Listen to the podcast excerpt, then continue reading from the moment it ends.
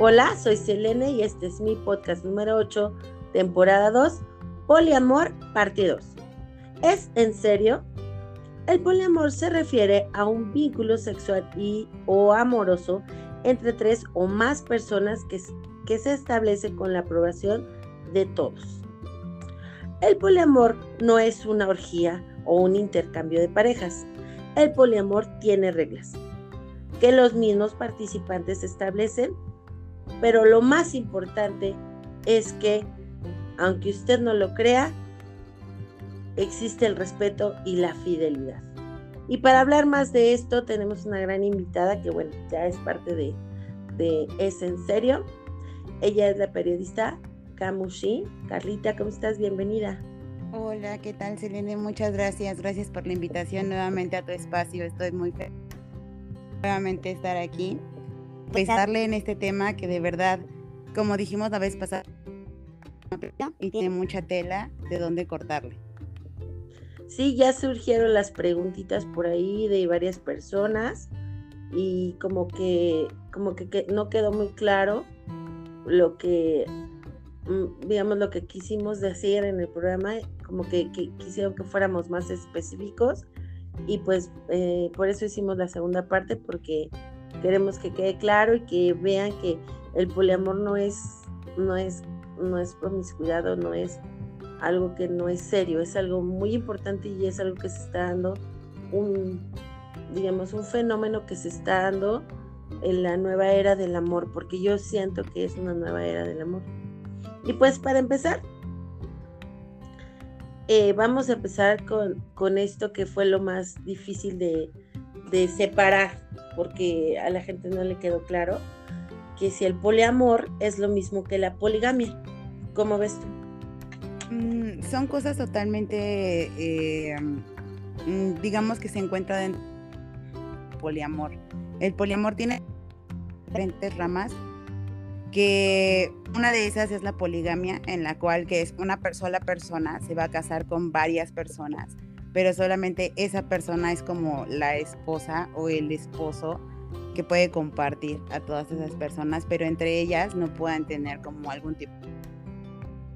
Entonces, sí puede entrar dentro de una práctica de poliamor, que justo el año pasado existen casos en televisión, cuatro esposas, un marido, donde esa práctica también entra dentro de un amor muy profundo y también si lo llevamos a la religión, también bien visto y bien practicado por su religión. Súper.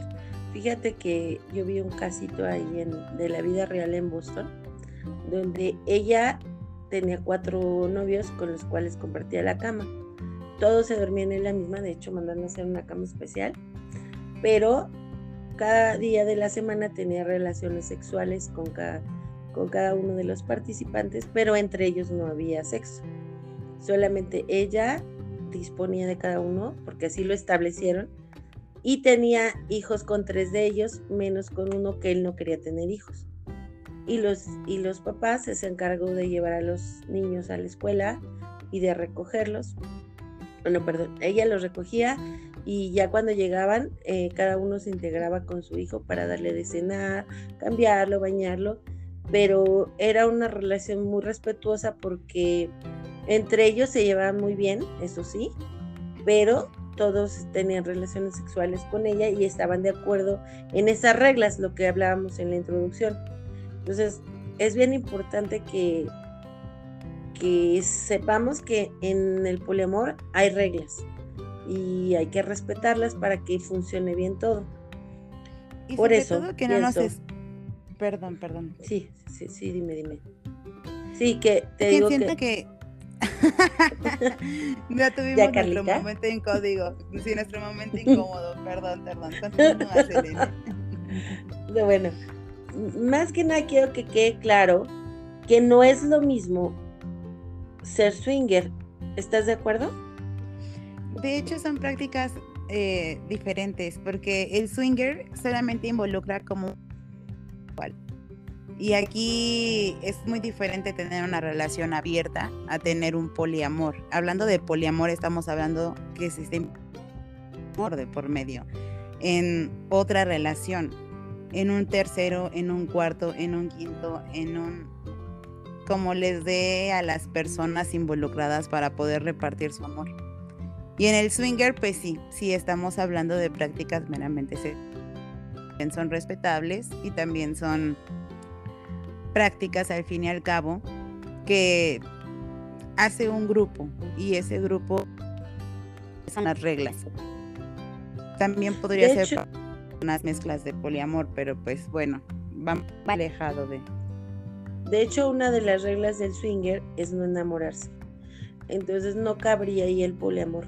Claramente ellos lo dicen, va a ser una práctica meramente sexual, donde yo te voy a prestar a mi pareja y tú me vas a prestar la tuya, pero no, el, no hay que enamorarse ni tener relación más allá, ni intercambio de teléfonos, ni nada, solamente es nos conocimos casual, podemos repetir y regresar al mismo lugar, de hecho tienen espacios swingers como bares y lugares así, donde se ven y se pueden volver a ver ahí, pero no saben dónde viven, no saben teléfonos, no saben nada más que cuando se reúnen en el lugar swinger y ahí intercambian con diferentes parejas sin enamorarse porque ellos ya tienen su vínculo amoroso con su pareja matrimonial o como o como lleguen ahí, ¿no? Lo que sean amantes, novios o XY, ¿no?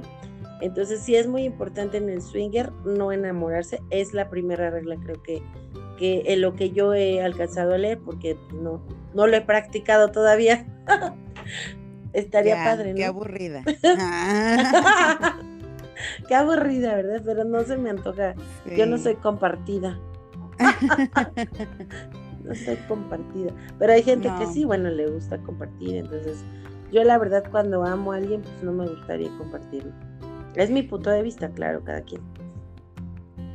Como dices, justamente tiene pero creo que eh, no he tenido la oportunidad de asistir a un, club, a un club swinger, pero lo que sí he podido ver de lo que he investigado en YouTube, ya sabes que es nuestro nuevo encarta para los de los noventas, nuestra enciclopedia.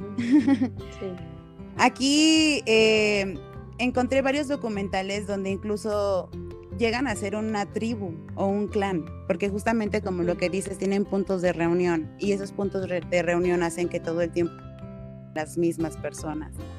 Y dentro de eso empieza a ser una amistad. Entonces, ya cuando estamos hablando de un clan o un tribu donde estamos implicando una amistad, estamos implicando un tipo de amor.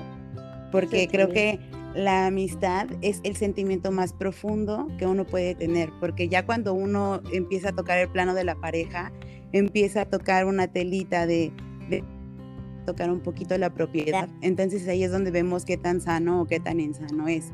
Pero como de punto de vista, pero yo creo que a veces sí puede caer en, en el hecho de poder ser un poliamor, si lo podemos ver de un punto de vista diferente, ¿no? Como una propuesta. Puede llegar a ser, claro que sí, porque la persona que me comentó eso eh, era el papá de un amigo. Entonces él me dijo, yo no me caso porque yo soy swinger. Y yo, ¿cómo swinger? Sí, yo tengo una novia que comparto con, con otras personas y otras personas me comparten a su novia. Entonces yo no me puedo casar porque ya sería como más compromiso. Y él fue el que me comentó que pues la regla es así, como que no tener tanta relación de, que, en qué trabajan, dónde viven, sino cuando se reúnen ahí, eh, pues ya deciden con quién se van a ir las parejas, cada pareja con otra pareja, porque sí tiene que ir, tienes que ir en pareja al, al club. Entonces, sí ha llegado a pasar de que, ¿sabes qué? Me gustó para seguir así, ¿no? Y sí relacionarnos por conveniencias, por lo que tú quieras o por, empatía tal vez, pero sí puede llegar a convertirse en un poliamor en determinado momento, pero ya no estaría dentro de los swinger, ¿estás de acuerdo? Sí, ya no, ya, es una práctica totalmente diferente, tienes razón.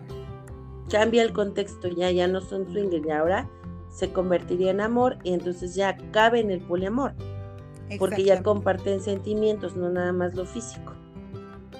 ¿Ok? que depende del club swinger que uno visite. ok. Oye, ¿y qué opinas de los poliamorosos?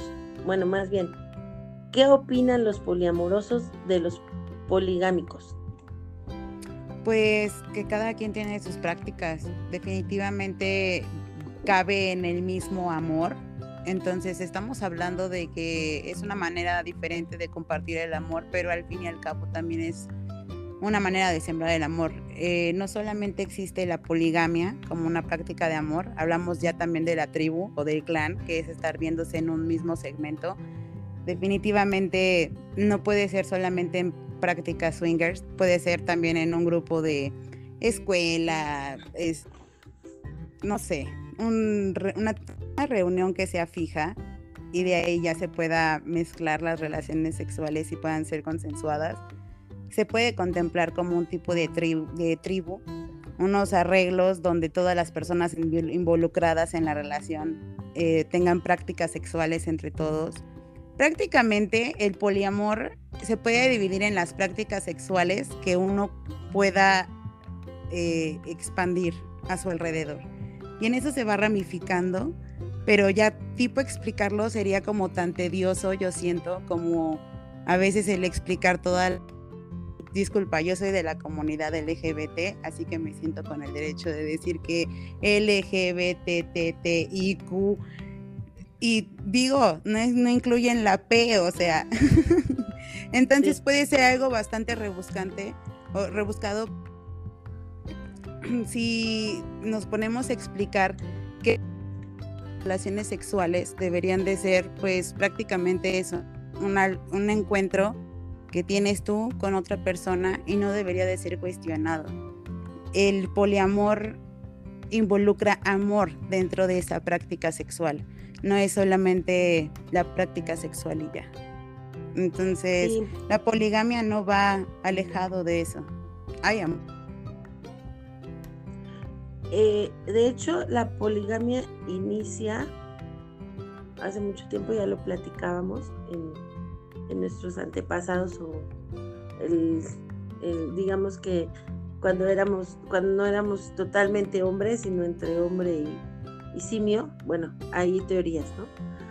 Eh, que, que inicia porque era para que el hombre más fuerte o el que tenía, digamos, era más fácil de, de, procrear, un hombre que, que tenía la capacidad de, de tener hijos fuertes y de dar eh, este, crecimiento a la, a, la, a la, tribu o como se llamaba eso, eh, era el que, el que iba a elegir varias esposas, las que fueran más fuertes, las que fueran las que, que la que cuidan bien a los niños, las que tuvieran las caderas más amplias, eh, los senos más grandes, porque eso, eso implicaba que iban a ser buenas madres.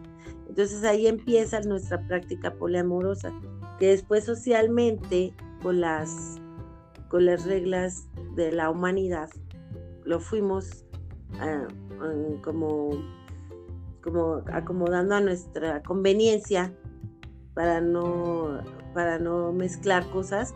Es diferente, pero en nuestros genes viene la poligamia. es a lo que quiero llegar. Toda esta explicación es a lo que quiero llegar. Que la poligamia la tenemos implícita, solamente que ya tenemos la capacidad de razonar y elegir que la poligamia tal vez no sea la mejor práctica porque nos hace daño, nos hace daño porque precisamente somos seres con sentimientos y no podemos estar lastimando tantas personas al mismo tiempo. Que sigue pasando y que la gente lo sigue escondiendo es diferente, pero si la gente fuera sincera y, y dijera, ¿sabes qué? un hombre dijera, estoy enamorada de tres mujeres y las quiero cuidar a las tres, hay una serie que se llama 100 días para, para enamorarnos. ¿Sí la has visto? Mm. No. Sí, sí, sí, sí, sí. De dos abogados, ¿no? Sí. Hay un personaje que se llama Luis. Luis tiene una esposa en México y otra en Monterrey. sí, en eh, México, en Monterrey. Y, la otra, está en Los Ángeles, creo que sí, viven por ahí. Viven en Texas. Entonces, en ese momento, él, él, las quiere a las dos, pero no se los puede decir porque una se va a enojar con la otra. Y en, y en el transcurso ellas se conocen. E, eh, la mexicana se va a vivir a Estados Unidos. Y se hacen súper amigas. Y se hacen súper amigas sin saber que comparten marido. Y al final se dan cuenta que lo comparten, pero ya eran amigas. Entonces tenían muchas cosas afín y terminan ellas viviendo juntas y a él lo corren, ¿no? Pero él sigue, él sigue diciéndole a todos sus amigos que las quiere a las dos y que las ama y que no les puede dejar de querer. Y no está muy bien aceptado socialmente, pero pues lo, lo toleran porque lo quieren. Y ellas también lo siguen escuchando pero así como de repente se dan sus escapaditas para estar con él, pero socialmente como no está bien visto, se alejan de él. Exactamente. Y cosa un poquito contradictoria, ¿no? Porque también te toca la temática del cambio de sexo. Entonces, también la parte del poliamor. En, esta, en este caso podía verse, abrirse una brecha, ¿no? Igual ahí nos los dejaron un poco a la duda. De hecho, este, ahorita hablamos un poquito más de ese personaje, pero habla un poquito más de Luis porque después embaraza a, la, a una enfermera que trabaja con su amigo, con Emiliano, es su asistente, y ella, él embaraza y luego ella conoce a las otras dos y le propone a la mexicana casarse con ella para la mexicana le propone casarse con ella y cuidar a su bebé para que pueda tener la nacionalidad. Entonces ahí si te das cuenta, nos están abriendo el espacio para un poliamor, porque entre ellas ya se están empezando a querer, no tienen a lo mejor relaciones sexuales, pero se quieren entre ellas, las tres que compartieron al hombre se quieren entre ellas. Y finalmente él las quiere a las tres. Ese puede ser un caso de poligamia, por ejemplo. E, que él comparte relaciones sexuales con las tres, pero entre ellas tres lo que se comparte es una bonita amistad. Exactamente, pero también viven juntas y ya se van a casar dos. Entonces ahí nos está como abriendo un espacio de cómo somos fácil para, para tachar y para juzgar a los demás y no les damos ese espacio de quererse, ¿no? De, de a ver qué pasa poniéndolos a los tres juntos. Y tal vez Luis puede, puede proveer a todas de amor y de lo económico también, pero no se permite o socialmente no está bien visto sobre todo en México, porque es como que la ellos viven en Estados Unidos, pero su cultura es muy mexicana. Yo creo que todo el mundo ha visto esa serie. Y, cautiva, ¿no? Cautiva eh, la situación así como, como si, si, es cierto, ¿no? Esto, esto siempre pasa, pero todos lo juzgamos, todos lo tachamos de algo malo, ¿no? Y respecto a esta nena que se cambia de sexo, pues la verdad sí está muy fuerte. De hecho, yo hasta he llorado con ella porque pues no va a ser fácil de nacer con cuerpo de mujer y sentirte hombre. Creo que es lo más difícil de ser, eh, pues no sé, no sé cómo, cómo es transgénero, ¿no? Ella es transgénero porque sí, cambiar de Es transgénero, pero está haciendo su transición para pasar a ser transexual, que son eh, cosas totalmente diferentes.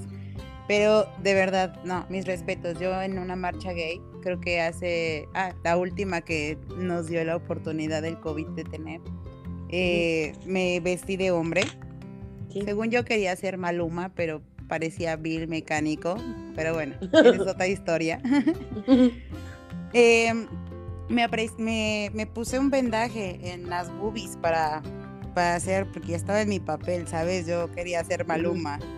Entonces, no, de verdad, mm, así llegué, creo que del Ángel a Bellas Artes y dije, quítate esto, o sea, qué dolor, no, qué dolor, qué dolor, esto es insufrible, o sea, y de verdad qué valor que tengan de aplastarse por completo y aguantar todo un día, eso es respetarse. Yo lo hice también, eso lo hice, estuve en un coaching donde decían que te tenías que disfrazar de lo que no podría ser en este mundo. Entonces, yo para mí lo peor es encontrar un hombre patán que siempre está acosando mujeres así y golpeándolas y tratándolas mal. Para mí eso es lo peor que me puede, o sea, es lo que más me choca en el mundo ver a una persona así. Entonces me tuve que disfrazar de hombre y tratar mal a las mujeres para que yo tuviera, pudiera vencer ese, esa fobia hacia esa persona. Tenemos que enfrentarnos a algo que nos gustara. Por ejemplo, alguien que era muy tímida se tuvo que vestir de prostituta, por ejemplo. ¿Me entiendes? Era como enfrentar algo que no podías aceptar. Entonces a mí me tocó vestirme y me, y me hice lo mismo. Me aplasté las boobies y pues yo como tengo unas muy grandes, pues sí me dolía, pero me tenía que aguantar.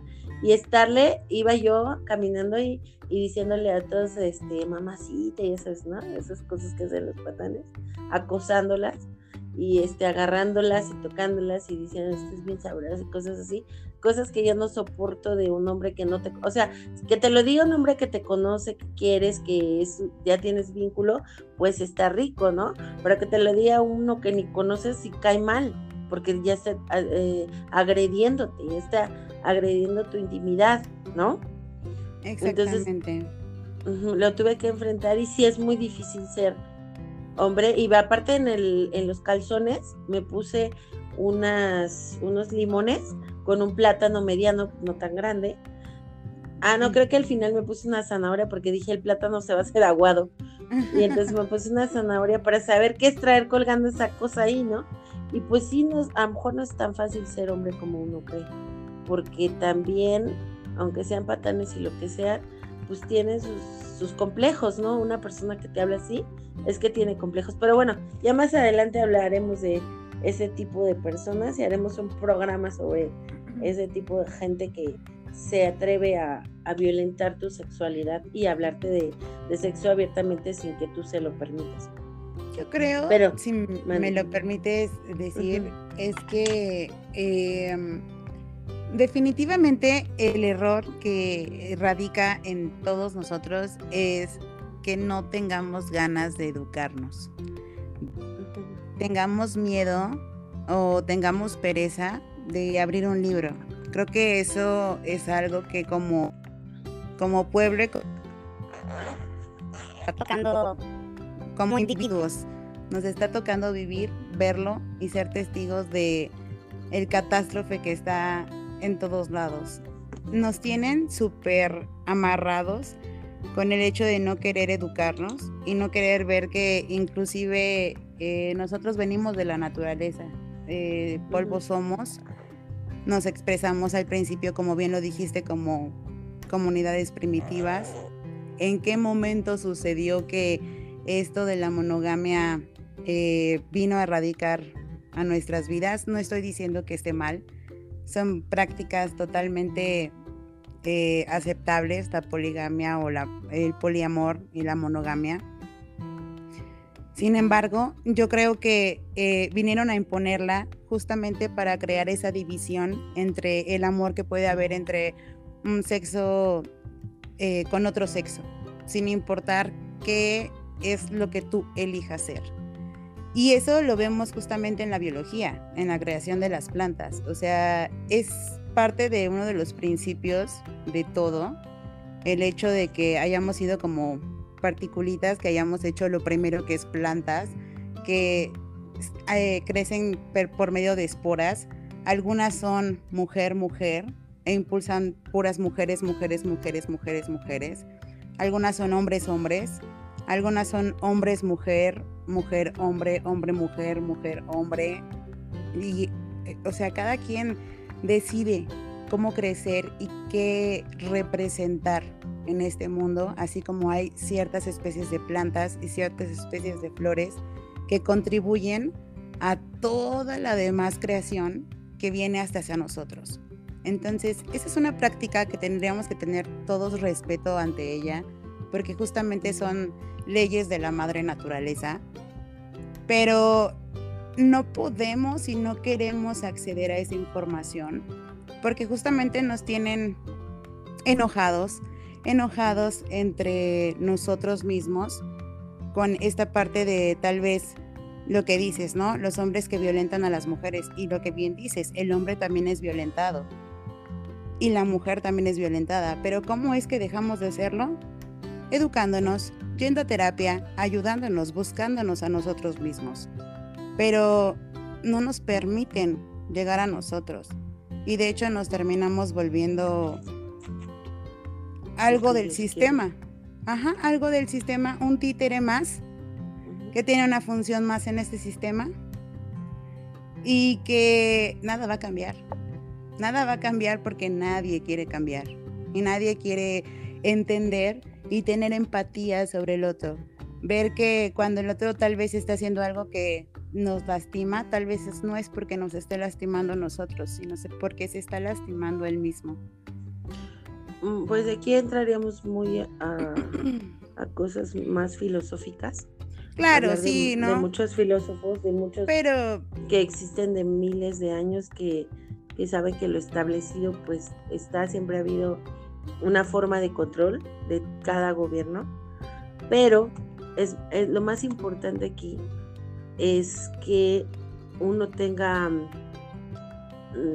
la capacidad de entender a los demás y de abrirnos a lo que los demás quieren, que no es lo mismo que yo quiero, porque es lo que lo que establecen es lo más fácil.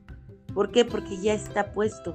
Ya no tienes que pensar, ya no tienes que elegir, ya no tienes que buscar porque ya está que existe un matrimonio hombre-mujer y que hacen niños y que esos niños hacen otros niños y que todos ellos van a servir para trabajar en, fábricas, en empresas, en oficinas y hacer más ricos a los ricos.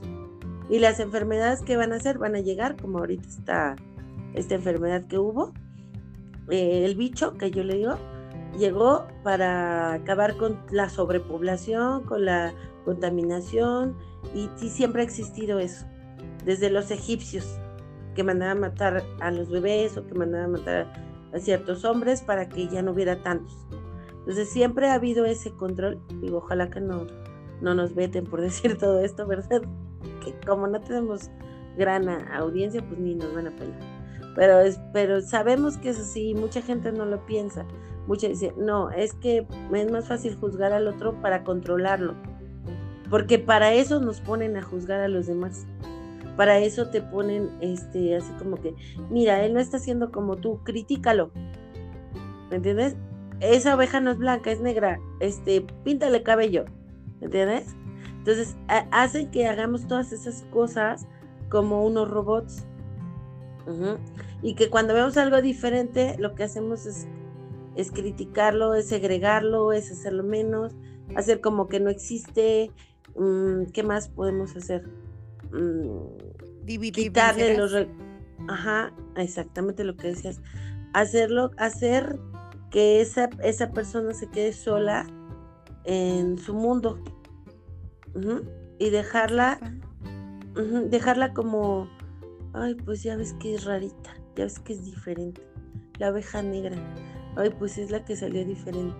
Y como te dije, en esta sociedad hay espacio para todos esos que nos gusta ver las cosas diferente, porque, como dice mi hermano, somos minoría.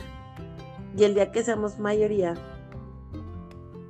eh, entonces va a cambiar todo. Es como cuando andaban destruyendo monumentos. Y me decían, no, es que viejas locas. Ah, ¿Te mataron una hija? ¿Te mataron un hijo? ¿No sabes dónde está tu hijo? No, no sé, no, no, no he vivido eso no critiques. Esas personas están luchando para que a otra persona no le pase eso. Quieren que todos los niños estén protegidos. ¿Y cómo lo van a hacer? Como no les hicieron caso con una marcha, pues a ver si rompiéndole su ciudad, ¿entienden? Porque no protegen a los niños, a los estudiantes, a las niñitas que van a la tienda, a las niñitas que fueron a la escuela y ya no regresaron yo no podría ni siquiera imaginarme que, esa, que, un, que un niño, un hijo mío, un alumno mío, desapareciera. Yo no siquiera y no lo quiero vivir. Entonces, si no ayudas, no critiques, déjalas, porque por algo lo están haciendo, porque todas ellas pasaron un dolor muy grande para estar haciendo lo que están haciendo y hay que respetarlo. Mientras a ti no te haga nada y no te metas con ellos, yo creo que algo, algo, algo servirá ese movimiento y va a trascender. Pero no, ¿qué más fácil? Viejas locas, lesbianas, no sé qué tantos comentarios escucho de la gente que no hace nada y que está sentada en su casa rascándose la panza sin mover un solo dedo para ver dónde quedaron esas niñitas violadas o esos niños desaparecidos. Es por eso que estamos educados a estar juzgando continuamente sin nosotros eh, darnos cuenta que al estar juzgando una situación, como bien dices, no estamos ni aportando ni haciendo nada, al contrario, estamos cayendo en el juego del sistema que te pone la pancarta con la imagen sugestiva para que tú tengas un sentimiento. ¿Por qué? Porque eres un adicto a tener una pantalla, un adicto a que te digan las cosas, a un adicto a que te den una probadita y eres un adicto al chisme. Entonces por eso te da el placer de juzgar una situación que, mm, como bien dices, si no estás siendo parte del cambio, entonces... No estorbes. No estorbes. No estorbes, Muévete, quítate. Exacto. Porque tú no sabes hacer otra cosa más que hacer lo que te dicen. Y no está, no está mal, porque las reglas sirven para algo pero tampoco está bien que critiques lo bien que están haciendo otros las cosas, porque por, por todos esos locos la humanidad ha evolucionado. Por todos esos que se atrevieron a salirse de la fila, es, existen grandes, grandes descubrimientos, grandes inventos, y de los más locos es de los que ha salido las grandes cosas. Entonces hay que dejar esos espacios para las personas que que son transgénero y toda la comunidad que realmente tú ya nos deberías dar en otro podcast, este, qué, qué, jerarquía hay en cada uno o eh, en qué se define cada, cada uno de esos sexos, porque la verdad yo los he leído, pero no me los sé de memoria. Entonces vamos a hacer un podcast para, para desmenuzar este, todos los géneros nuevos que hay y respetarlos también hay que hacer eso. Y vamos a seguir con el poliamor porque si no nos vamos a ir para... Mm, sí, ¿eh? y vamos a terminar cantando, y la culpa no era mía, mira dónde está. ¿No crees? Exacto. Bueno. Vamos a darle. Sí, vamos a seguir porque nos queda un poquito más que, que hablar de esto. ¿Qué forma crees que tienen las relaciones poliamorosas? Pues no tienen forma. Yo creo que eh, pueden ser eh, amores en multiformas. No tienen una forma eh, establecida. Cada quien tiene sus propias reglas, cada quien tiene sus propios lo que permite dentro de una relación y lo que no permite, y lo que se permite como persona y lo que no se permite como persona. Como bien dijiste, implica muchísimos más valores, eh, más eh, totalmente firmes para poder llevar a cabo esta práctica. Súper. Entonces, realmente es como la flexibilidad de, de los poliamorosos implicados. Exactamente. ¿Y qué tan fácil sería introducir una tercera persona en la relación? Porque mucha gente tiene la curiosidad de decir, bueno, y si le digo a mi esposa lo que te comentaba, ¿no? Y si le digo a mi novia que también me gusta esta chava, ¿qué va a pasar? ¿Cómo va a reaccionar? Y si la pierdo a ella por decirle lo que siento por la otra, o si lo pierdo a él por decirle que también quiero al otro, ¿cómo podríamos introducir o hacerlo ver normal eso?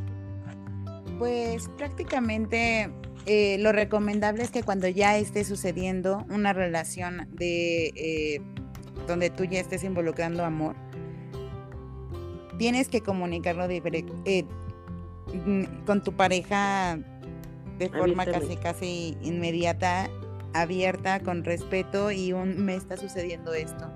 Si tienes en cuenta que tu pareja es tu mejor aliado, tu compañero, el que está eligiendo estar a tu lado, la persona que está eligiendo estar a tu lado, depende de la persona que seas. Yo siempre he pensado que eh, la persona que me gusta tener a mi lado es una persona que no me gusta que eh, tal vez me juzgue, porque mis acciones son las que definen si soy una buena persona o una mala persona, dependiendo de lo que la sociedad quiera pensar de ello. Pero siempre procuro que mis acciones sean las correctas, en pro de la comunidad y en pro de todos estar bien. Pero ello eh, me lleva a, si yo tengo como en algún momento un flashazo con una persona, yo puedo llegar con toda la confianza con mi pareja a decirle, sabes que tuve un flashazo, de pronto sucedió, no sé, igual yo creo que lo voy a intentar. O igual, no sé, no sé si crees que sea el tiempo, crees que lo podamos hacer. Y creo que él ha sido una persona muy abierta y también a su vez yo he sido una persona muy abierta en entender que pues podemos amar de diferentes maneras y diferentes formas y podemos también explorar otros ámbitos y no por eso no quiere decir que no nos podamos contar las cosas. A veces esa nuestra propia pareja, que es nuestra eh, mejor aliada o nuestro mejor aliado, es a la persona que le quieres contar las cosas, porque no hay persona que te conozca mejor. O sea, por algo estás eh, eligiendo compartir tu vida con alguien. Definitivamente todo empieza como una eh, relación abierta, si lo quieres ver de esa manera, o si ya te enamoras, traerlo a la mesa hablarlo, que las partes se conozcan entre sí, que definan reglas, qué es lo que les gusta, qué es lo que no les gusta, si la relación es ok. Yo ya sé de tu existencia, ya lo sabía, siempre he sabido de tu existencia, porque para esto una persona que ya lo va a practicar no va a mentir. Es ahora sí que nos vamos a ir al cliché del matrimonio eh, monógamo, donde te sales y vas a buscar alguna aventura y le dices, estoy casado, muy bien, eso es como el, inicio de justamente tener algo realmente sano, directo, sincero y decir, pues bueno, tal vez no estoy casado, pero estoy en una relación. Entonces, pero pues me gustas. ¿Qué tal si pues te invito a comer salimos al cine, X cosa? Ahí va la línea delgada. Ahí va lo que yo te decía la vez pasada si tú que me estás diciendo que eres casado a mí, me estás invitando a ser parte de ti, de tu amor o de tu sexualidad, tú te atreves a decirle lo mismo a tu novia, a tu esposa, le entro, si no, no. Porque yo creo que sería lo más honesto y lo mejor. Y si ella lo acepta, eh, pues ya, vamos de gana.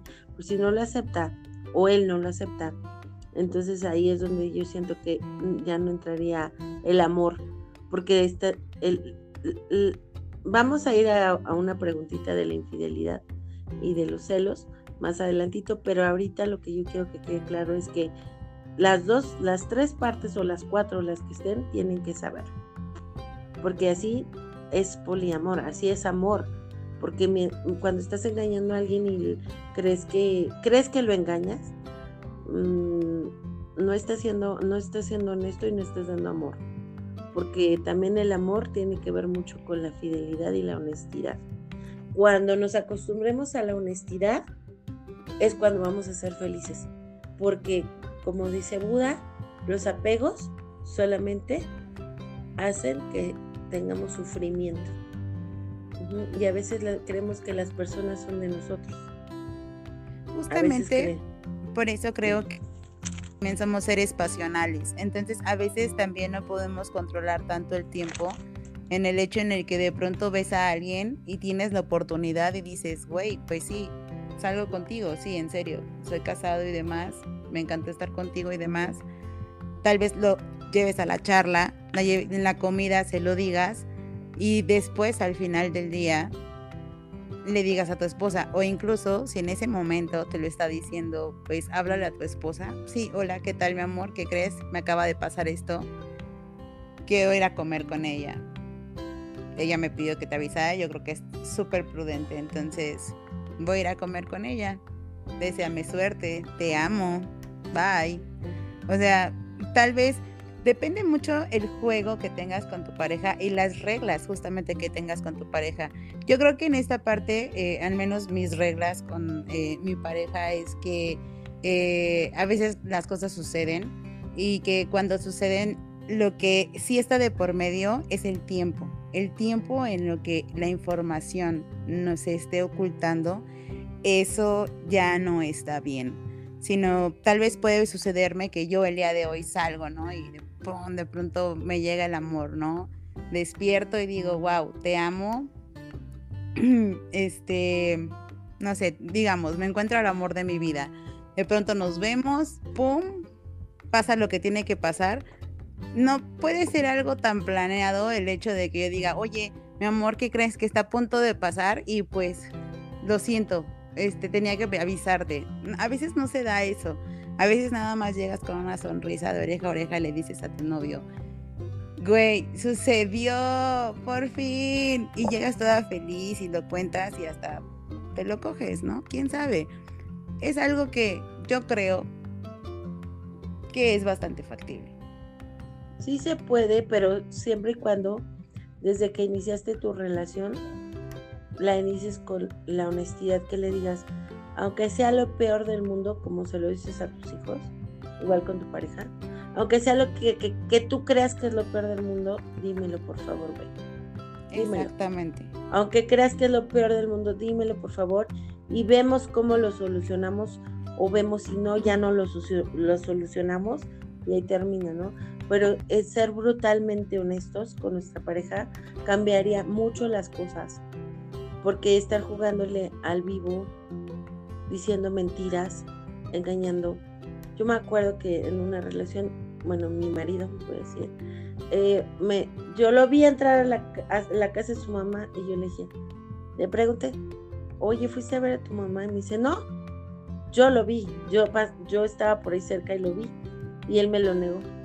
Y entonces empiezas a sentir ese como, ¿por qué lo niega? Pues si no es nada malo, ¿no? Entonces cuando empiezas esas pequeñas mentiritas piadosas, es cuando empieza a hacerse una bola de nieve gigante y es cuando se empieza a destruir todo. Y así sea el insignificante detalle, creo que sí es importante decirlo, a veces a mí me critican por ser tan sincera con toda la gente y decirles, es que a mí sí me gustó esto, me gusta aquello, me gusta tal cosa, me gusta tal posición, me cae bien esa persona, por eso. Y digo lo que pienso, como que no tengo ese filtro, gracias a Dios, de estar siendo hipócrita o doble cara. No me gusta. Y tal vez por eso tengo amistades verdaderas, porque saben que lo que esperan de mi boca es verdad. Entonces es bien difícil decir la verdad, pero es un ejercicio que libera. Inténtenlo. Un ejercicio que te hace vivir tranquilo. Tengo dos pesos, sí, tengo dos pesos, pero sé que son míos y que son mis dos pesos y que donde me pare, oye, solo tengo dos pesos. No estar aparentando nada, ¿no? De que yo como caviar y que yo voy a los mejores lugares, sino que no tienen ni para ir, ni para el camión, ¿no? O sea, cosas así, estoy dando ejemplos tontos, pero es, es que hablar de la, hablar, ser honesto cambiaría todo, todo el contexto de tu relación familiar y del mundo. Y del mundo cambiaría. Y vamos a esta parte, Carla, de los celos. ¿Cómo funcionan los celos en una práctica poliamorosa? Pues definitivamente yo creo que sí existen celos. Existen celos eh, al principio, tal vez, o durante eh, esta parte del poliamor, justamente por esta parte de que no estamos educados a que tal vez nuestras relaciones primero sean nuestras amigas, sean nuestros cómplices, nuestros eh, e, ellos que nos lleven a hacer unas vivencias tal vez. No estoy diciendo que todos los miembros de un tal vez un poliamor o los miembros de un poliamor esa sea la regla. Pero hay una obra de teatro que me llamó mucho la atención que se llama Amigos es eh, de teatro independiente pero me gustaba mucho que justamente platicaban acerca del por qué las relaciones no podían ser tan abiertas como ah, platican o tienen dos charlas estos dos sujetos donde dicen, hola mi amor, ¿qué tal? Este, ¿Cómo te fue en el trabajo? Súper bien. ¿Qué crees que acaba de llegar un chico en el trabajo que no sabes? O sea, es una relación gay y están hablando del chico, ¿no?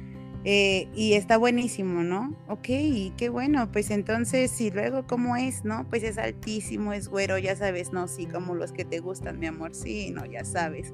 Yo estoy volado, entonces como que quiero llegar y quiero, no, sí, la verdad sí le voy a empezar a llegar. No, pues mira, yo te sugiero que a ver, ¿cómo se vistió? Entonces empieza esa, esa complicidad entre ellos dos en decir, no, mi amor, ¿te lo quieres coger? ¿Te lo quieres coger? Bien, cógetelo. Yo te digo cómo. Y si llegase a ser algo más profundo, decir, oye, este, ¿qué crees que llegó a ser algo más profundo? ¿Qué crees que hablé con él y demás? ¿A poco? ¿En serio?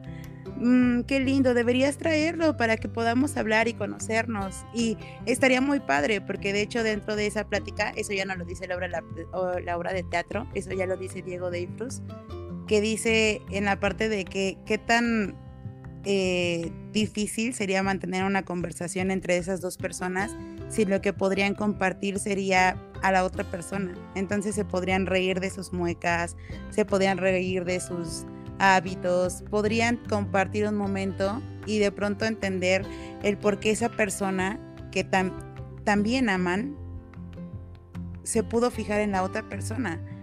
Si se pudo fijar en la otra persona, es por algo. Y porque esa persona se ama lo suficiente como para poder amar a otra persona más, porque tal vez esa persona no cumplía del todo sus expectativas. Pero no por eso no quiere decir que lo amaban. No, no lo amaban, más bien. Cada quien tiene un rumbo en su vida y cada quien quiere compartirlo de cierta manera. Eso ya es este, decisión de cada quien. Pero los celos es algo que definitivamente eh, es algo que con el tiempo se va erradicando. Eh, siempre cuando entiendes que el amor no tiene fronteras, eh, vas entendiendo la verdadera práctica del poliamor, en el cual pues entiendes que somos seres totalmente independientes y cada quien dueños de su propia sexualidad y dueños de sus propios orgasmos. Sí, definitivamente no hay que justificar nuestras acciones con las acciones de otros. No, no hay que llegar a ese, a ese, a ese punto de que qué está bien y qué está mal. Yo creo que mientras no le faltes al respeto a nadie, ni, ni le agredas en sus emociones, en su integridad física, que lo golpees o lo mates. yo creo que eh, lo demás que haga de su vida sexual em, no tiene nada que ver con su con lo que es como ser humano. Es lo que yo pienso también, que Dios no viene a ver con cuántos te acostaste o con cuántos no te acostaste, sino con qué hiciste con cada una de esas personas que se acercaron a ti, qué les dejaste de bueno, sobre todo con tus hijos, con las personas más cerca de ti, tu mamá, tus hermanos, qué hiciste con ellos, cómo los, cómo hiciste para que su relación fuera mejor, qué lograste en tu vida en esos aspectos sobre todo amorosos, porque Dios viene a hablarnos de amor, no viene a hablarnos de, ah, no, tú te tienes que acostar con tu esposa y no hay más, y, no. Eh, lo que tiene que hacer es que son talentos, son, son este, pruebas que vamos teniendo, no sé cómo llamarlo, pero son cosas que vamos teniendo en nuestra vida para mejorar. Lo que hacíamos los espejos, ¿no? Lo que ya habíamos platicado. Entonces, no podemos juzgar la forma de amar de otras personas y tampoco podemos eh, estar jugando a los celos, porque esa es una forma de control. A eso quería llegar. Los celos es una forma de control, de autocontrol y de controlar a otros. ¿Por qué? Porque si yo te expreso mis celos, tú no me vas a querer perder a mí. Entonces vas a hacer lo que yo quiera, porque yo te estoy demostrando mi inseguridad.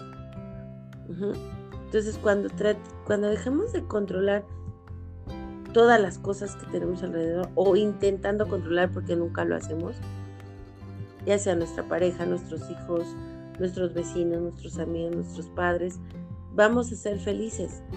Los celos no sirven, los celos estorban. Es una cultura que ya no debería de existir.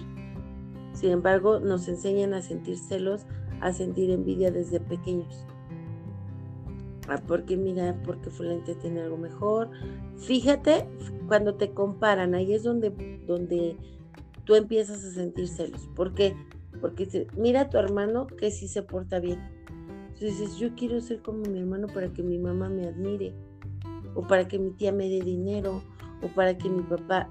Entonces nos empiezan a crear ese espacio de tener celos de otro porque él es mejor, porque a él sí lo quieren, porque a él sí le dan, porque él sí lo aceptan, porque él es güerito, porque él es morenito, porque a ella es flaquita y la otra es. O te dicen, mira tu prima que delgada y tú comes y comes y ve cómo estás. Entonces ahí te empiezan a crear celos, te empiezan a, o sea, sin querer, ¿no? Tus papás te empiezan a crear esos complejos y que se convierten al final en celos porque tú quieres ser como como la otra persona para ser aceptados.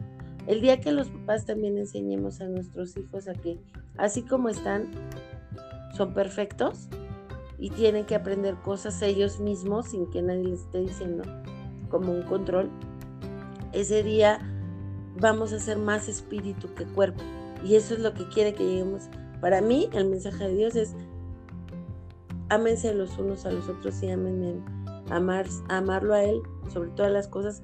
Quiere decir, el amor no está en tener una esposa y tengas así cuatro, pero las tengas bien y las tengas contentas. El amor se puede repartir en varias personas. Es como una, como tú dices, como, no sé, como el aire que respiramos. Ahí está. Es una energía que podemos sentir por muchas personas, que podemos dar pero también es, es, algo que hay que tener responsabilidad. He dicho dos palabras muy fuertes aquí, responsabilidad y control. No es lo mismo. Responsabilidad es hacerse cargo de que la otra persona esté bien conmigo y feliz. Control es decirle qué hacer, que no es lo mismo, porque es que yo soy responsable, por eso te digo lo que tienes que hacer. No, ser responsable es ver que esa persona está bien conmigo, con mis acciones, con lo que yo hago. Ajá. Controlar es decirle lo que tiene que hacer y cómo tiene que hacer y cómo tiene que actuar para que yo lo acepte. ¿Sabes qué? El día que tú quieras a una persona como es, como yo siento que es tu cariño y el mío, Carla, ese, esa, esa diferencia va a hacer que el mundo cambie. Ay, ya me apasioné. ya, me apasioné, ya, eh, ya va a empezar ahorita la música. ok. Oye, ¿qué pasó? ¿Cómo crees que es el sexo poliamoroso? Es, es bonito, es feo, es eh, doloroso. Pues, hay una propuesta que sale en Yumi Hair que tienen sexo todos juntos. Esa es una propuesta, pero también una de las propuestas es, como te dije, la poligamia, el, perdón, el poliamor tiene como bastantes ramas en los cuales puede ser polígama, que bueno, es un nombre, diferentes ramitas, o puede ser tres a la vez, como esta relación, o puede ser una persona para... Eh, mm, esas dos personas pueden buscar afuera y una decidir, ¿no? Que está bien con esas dos personas o una persona puede decidir eh, amar a, una, a la otra persona y esa otra persona hablar a su vez a muchísimas personas. O sea, ya depende de cómo elijas tener sexo dentro de la persona con la que ames. Es... Eh, Las reglas. E, e, exacto, es parte de las reglas que son impuestas o que son, no, no impuestas, que son practicadas y establecidas, que son reglas como el, respeto al derecho ajeno es la paz, ¿no? hasta dónde eh, se define la lealtad, hacia dónde se define la fidelidad y hasta dónde se define eh, darle como cuerpo a las palabras que tal vez eh, ya tenemos como que nos dicen en las empresas o nos los dicen ya en los anuncios y demás, ya están muy rebuscadas, ¿no? Darle un nuevo significado y decir, a ver qué significa fidelidad. No, pues para mí fidelidad puede ser que si vas a tener una relación este, abierta, no beses en la boca, ¿no? Para eso déjalo para alguien especial y cuando ya eso suceda o vaya a suceder o lo estés planeando hacer, lo platicamos. O si sucedió, lo platicamos inmediatamente y vemos hacia dónde va todo esto. Ya, pero, ya vemos. Sí, adelante. Pero ya depende muchísimo de qué significado le hayas dado a esa palabra de fidelidad, de lealtad, de compromiso, de respeto y de eh, también de situaciones sexuales, que también puede ser con tu eh, sexualidad, no puede ser eh, bisexual, homosexual, pansexual, no sé, heterosexual, como también te definas tú. Ok. ¿Los poliamorosos son bisexuales o promiscuos?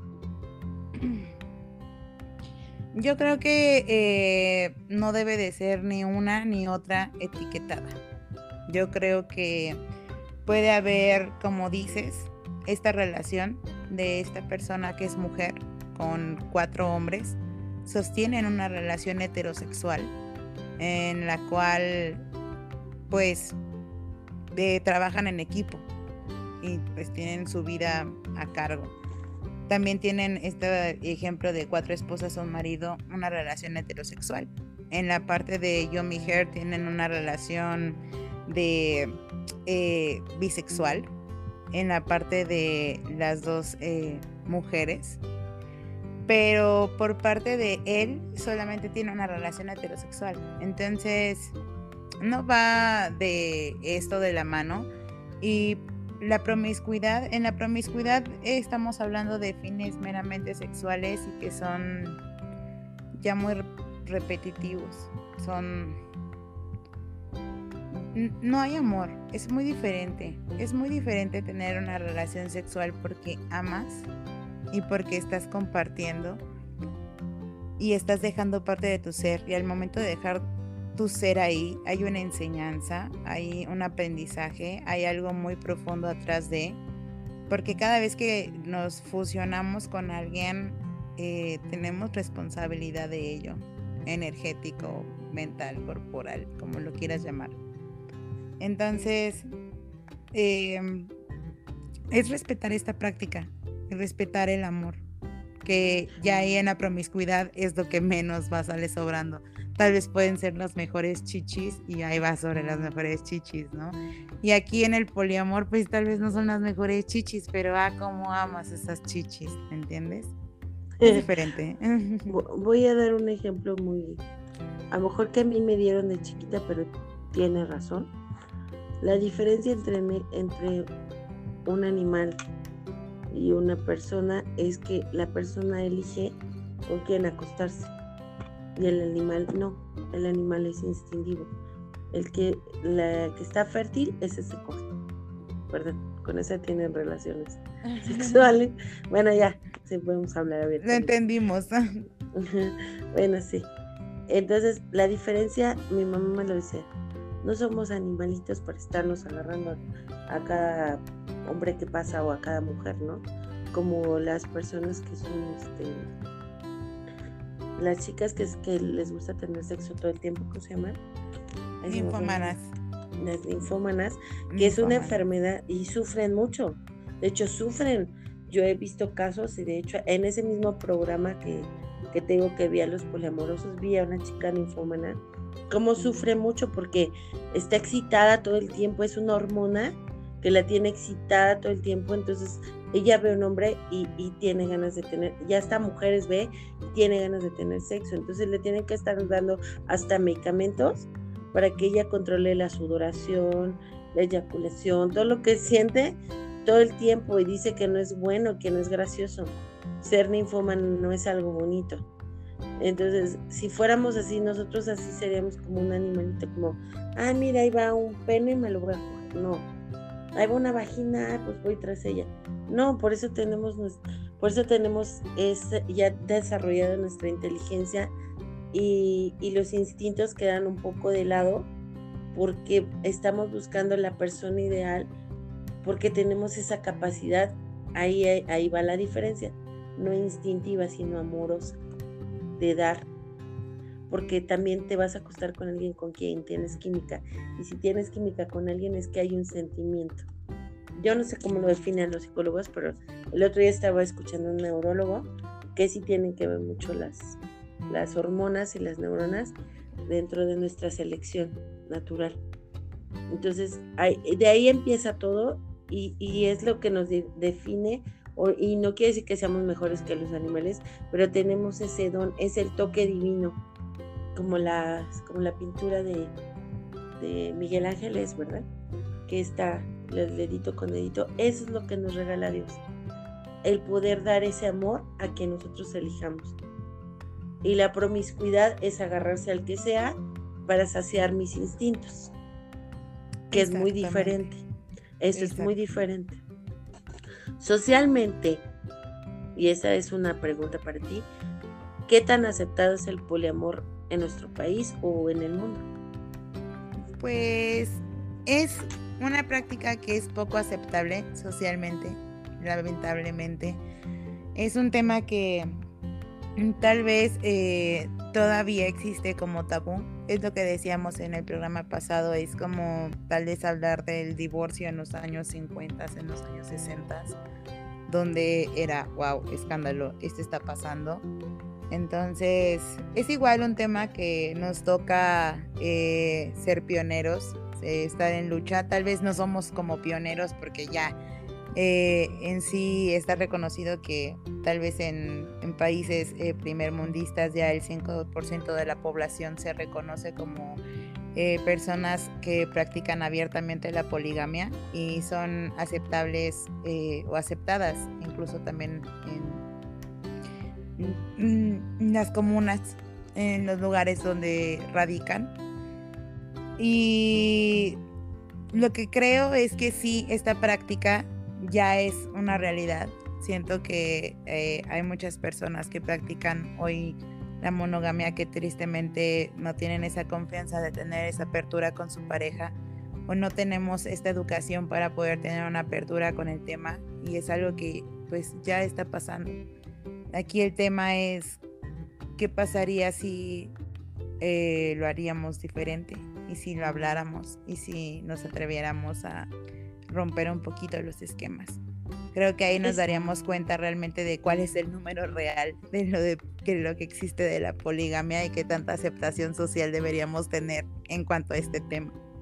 Exactamente. Que hubiera unos contratos como hace poco en México ya se hace un contrato para para que los gays puedan, no se llama matrimonio, pero es un contrato de, conveniencia que se hace entre ante la ley para respetar las reglas y para respetar los bienes.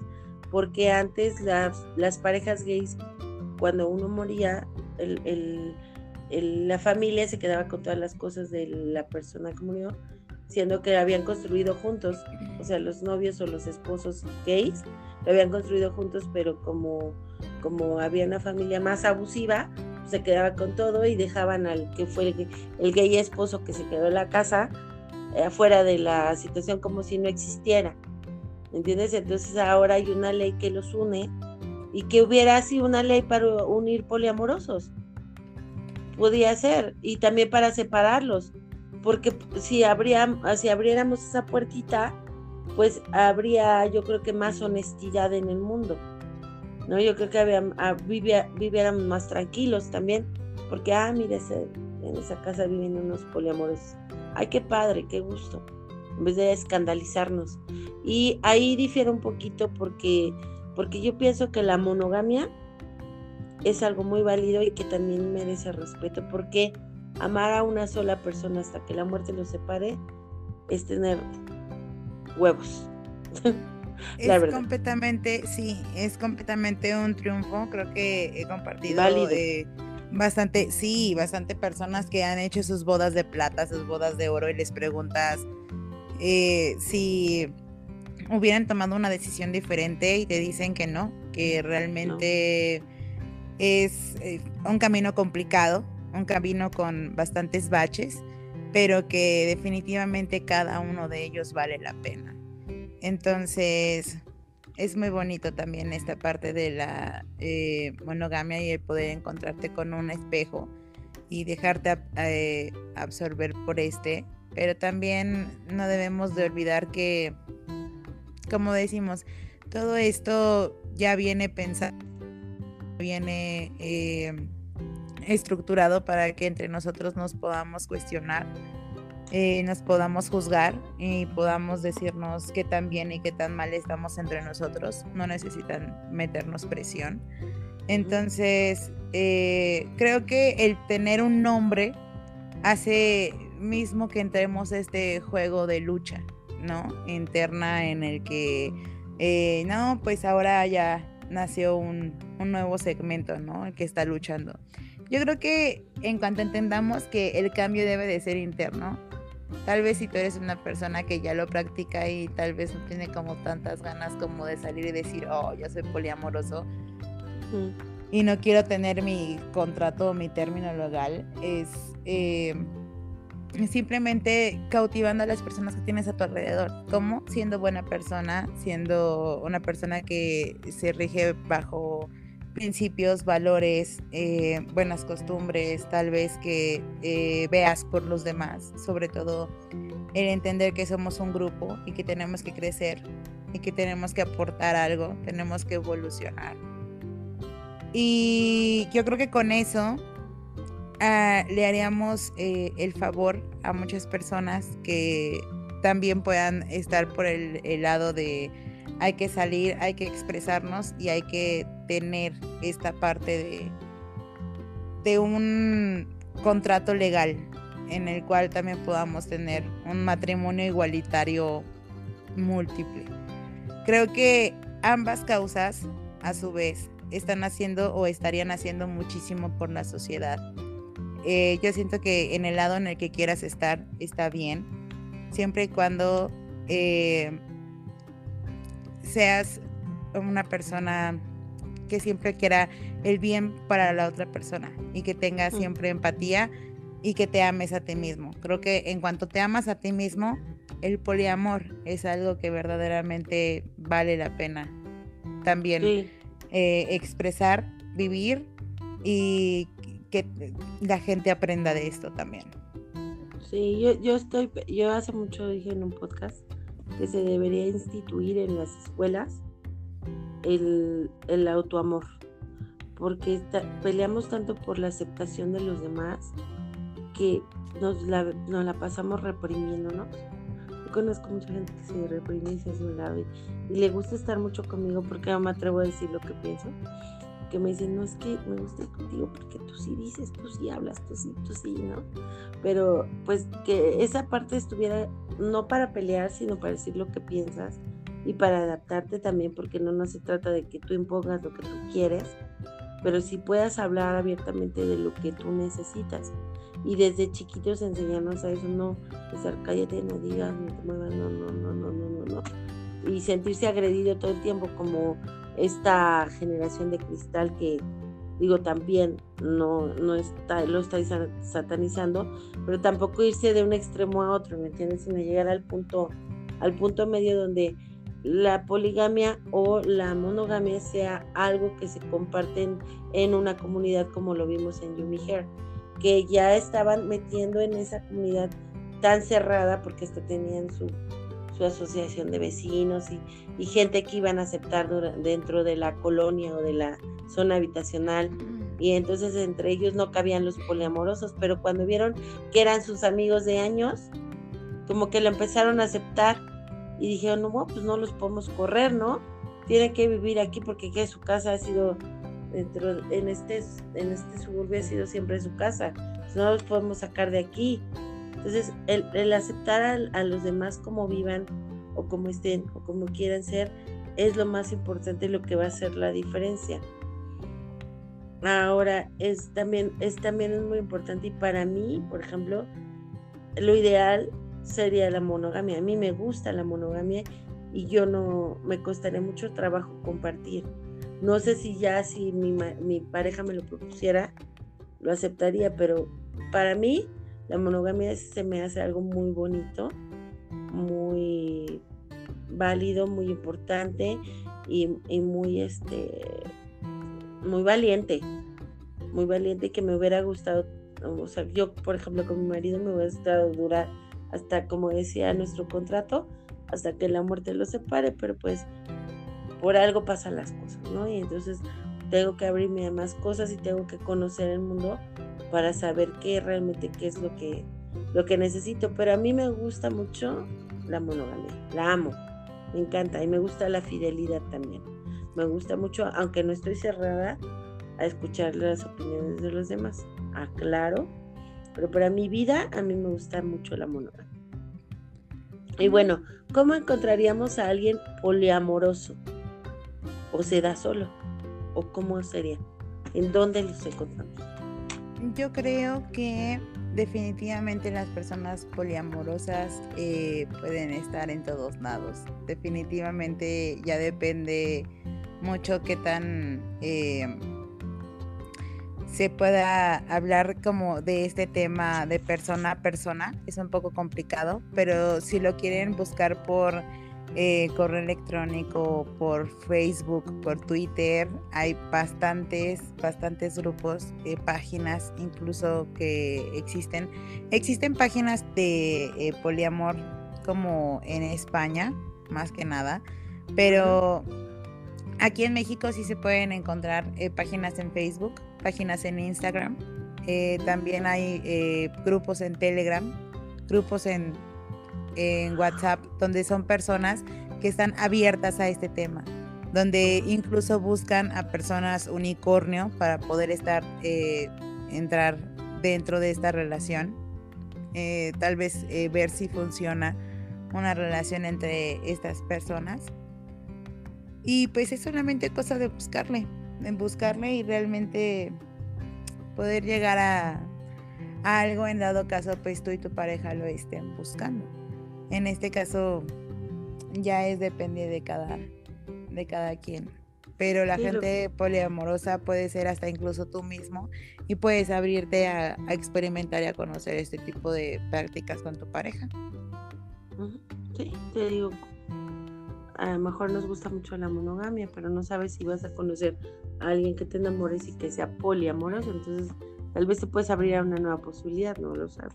Yo por mi parte no lo practicaría, pero no estoy cerrada tampoco a escuchar opiniones ni a algún, alguien que me que digamos si es alguien que amo que me lo propusiera, tal vez igual, no sé, lo intentaría, pero siento que para mí no es, para mí no es.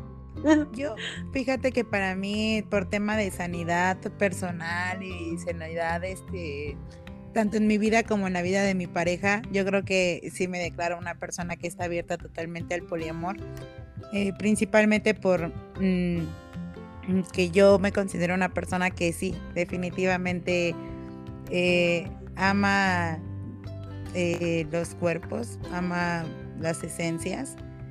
soy una persona pansexual. Es muy difícil.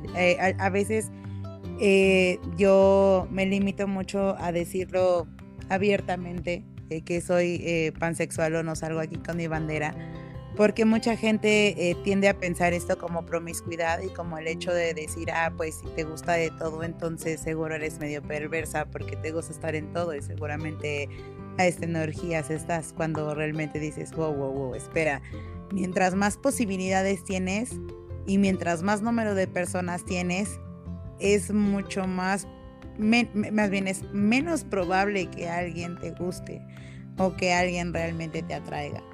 Porque lo que está realmente de por medio es la esencia. Entonces eso ya se convierte en algo muy complicado. Al momento de encontrar una esencia, yo encontrarme en esa esencia y que eso se dé para mí es algo que tiene que suceder. Y eso me hace sentir a mí libre, el hecho de que mi pareja pueda experimentar lo mismo, pueda vivir lo mismo y pueda hacerlo también conforme a lo que él es y lo que él quiere expresar y tal vez a lo que quiere experimentar también. Mm, yo estoy libre con eso y estoy libre con saber que el momento en el que compartimos él y yo somos él y yo. Y tal vez si hay otros momentos con otras personas, ya es cuando nos sentamos, lo platicamos y hasta incluso como en esa obra de teatro decimos, no, pues yo digo que tú hagas esto, no, yo digo que tú hagas esto, oye, y si yo hago esto, ¿crees que ella reaccione? No, sí, buenísimo, hazlo. Entonces, se vuelve un equipo, una complicidad y algo que hasta te sientes a gusto. Y a mí sí me gusta porque yo sí alcancé eso que dice eh, Diego Dreyfus en el hecho de que puedes hablar con tu pareja de todo. Y a veces es con esa persona con la que lo quieres hablar y no lo quieres hablar con nadie más. Entonces, eso para mí, en la práctica poliamorosa, para mí es eh, como mi modo de vida y como el modo de vida que estamos decidiendo nosotros practicar ya desde hace un tiempo para la fecha. Yo le decía a mi ex esposo, le decía que antes de que alguien sea mi pareja, tiene que convertirse en mi amigo y después en mi mejor amigo. Porque, porque si no eres amigo de la persona o no es tu cómplice, la persona con la que vas a vivir o con la que vas a estar, simplemente no podría ser. No podría ser porque no tienes la confianza de ser tú mismo. E, y si estás fingiendo, porque muchos hombres o mujeres fingen para seguir en una relación, terminas, terminas mal, terminas tronando. Entonces no puedes, no estar fingiendo algo o por quedar bien con tus papás o por quedar bien con los vecinos o quedar bien con la sociedad, estar fingiendo lo que no eres. Yo creo que es lo, bueno, lo hemos hablado todo el programa, de que no, no se puede estar fingiendo lo que no eres y no puedes estarle dando gusto a toda la gente.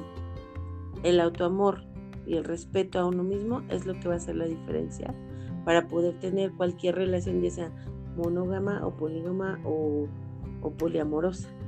Entonces vamos, vamos a comprometerte ahorita a que hagamos un programa de todas las los géneros nuevos, que ya lo hablamos al principio, para que nos expliques bien lo que es pansexual y, bisexual y, y todas estas, Y todos los géneros, que, que, bueno, hay mucha diferencia entre también la identidad de género, a también, eh, bueno, es un tema muy diverso, entonces vamos a desmenuzarlo paso a paso en el siguiente programa. Gracias por invitarme. Ay, no, al contrario, yo te aprendo muchas cosas desde por eso eres mi amiga de hace años, porque yo cada que te veo algo que escribes, algo que dices, algo que pones, algo que publicas, me, me hace este, entrar a mí misma y, y, pensar y pensar en mí, meterme en mí y analizar las cosas que yo estoy haciendo. O sea, eres una persona que sabe transmitir las cosas, porque a veces yo quiero decir muchas cosas y, y me hago bolas, ¿no? Pero tú las, las acomodas también y las desmenuzas también que por eso me gusta hablar contigo y espero que el público sienta lo mismo. Cómo explicar las cosas me gusta mucho, cómo te das a entender me gusta mucho. En todas las, en todas las formas que tienes para expresarte, me gusta mucho cómo lo haces y por eso quiero que sigas aquí conmigo. Aparte que eres comunicadora y entonces eso te ayuda más. y pues vamos a hacer eh, ese y el del Kama Sutra, porque quedamos hacer ese. Pues, muchísimas gracias. Primero, muchas gracias por todos los halagos y todas las flores. Muchísimas gracias. Yo, la verdad es que eh, disfruto mucho también platicar contigo. Muchas gracias por invitarme y por hacerme eh, invitación a este eh, tu, programa, tu espacio. Y pues claro, nos vamos para el siguiente tema con LGBTIQ y también el Kama Sutra incluimos el gay y el homosexual. Bueno, la, lesbiana y homosexual. Y heterosexual. Sí, sí, sí, sí, vamos a hacer todo eso. Porque la mayoría de la gente como que dice, ah, sí, ahí están estos, ¿no? Que van los que traen su banderita de colores y, ah, sí, los LGTB, pero creen que es lo mismo y no es lo mismo.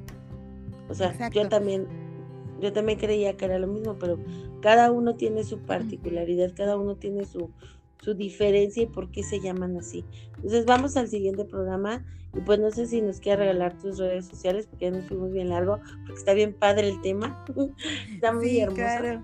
Y pues yo soy Kamoshi en todas mis redes sociales, es Camo, que sería K-A-M-O, eh, espacio Z-H-I, en ya sea Facebook, eh, TikTok o Instagram, por ahí estoy con ese nombre. También en Twitter. Ok, pues ya saben cómo la pueden encontrar. Asistan a terapia, cuídense mucho. Es importante cuidar nuestra salud emocional y mental. Y pues tomen de nuestras pláticas lo que más les convenga, lo que más les sirva. Espero les guste. Y pues ya saben, Selena Ortega en Facebook en Instagram igual. Tenemos nuestra fanpage de Es en Serio. Y pues nos vemos en el próximo programa. Que esté muy bien. Gracias por escucharnos. Eh, No olviden darle like, compartir y si creen que esta información le puede servir a alguien, gracias, gracias, gracias. Que estén muy bien, que Dios los bendiga y nos escuchamos la próxima vez. Gracias, Carla. Gracias a ti, Selene. Bonita noche, bye. Igualmente, bye. thank you.